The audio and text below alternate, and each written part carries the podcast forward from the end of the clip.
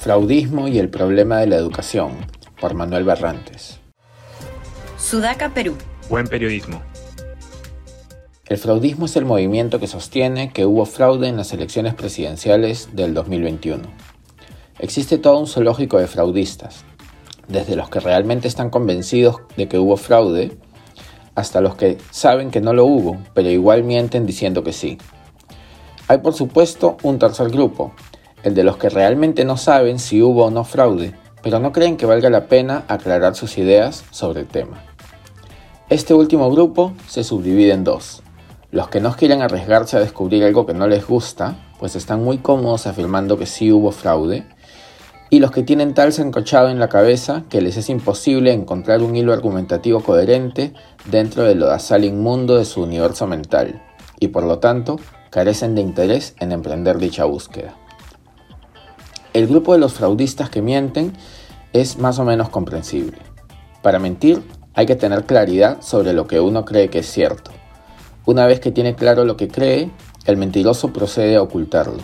En ese sentido, desde la perspectiva de sus habilidades para explorar y conocer el mundo, los fraudistas mentirosos no son problemáticos, pues, si bien carecen de escrúpulos, al menos poseen la voluntad para indagar lo que es verdadero así como las herramientas para distinguir entre lo verdadero y lo falso. Pero los otros dos grupos sí son problemáticos. El primero, el de los fraudistas que sí creen en el fraude, consiste en un conjunto bastante triste que ha escogido confiar en personas que les mienten en la cara.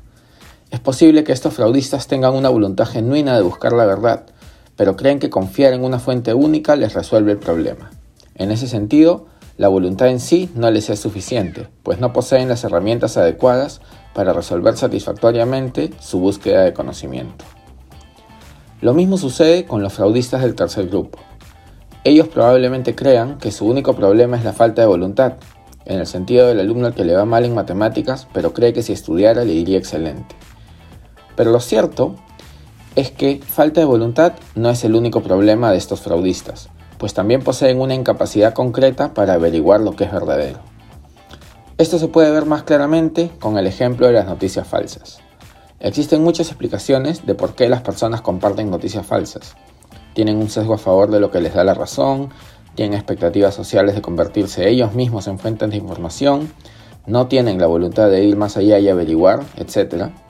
Pero yo creo que existe, además de lo mencionado, algo que tiene que ver con la absoluta incapacidad de distinguir lo verdadero de lo falso.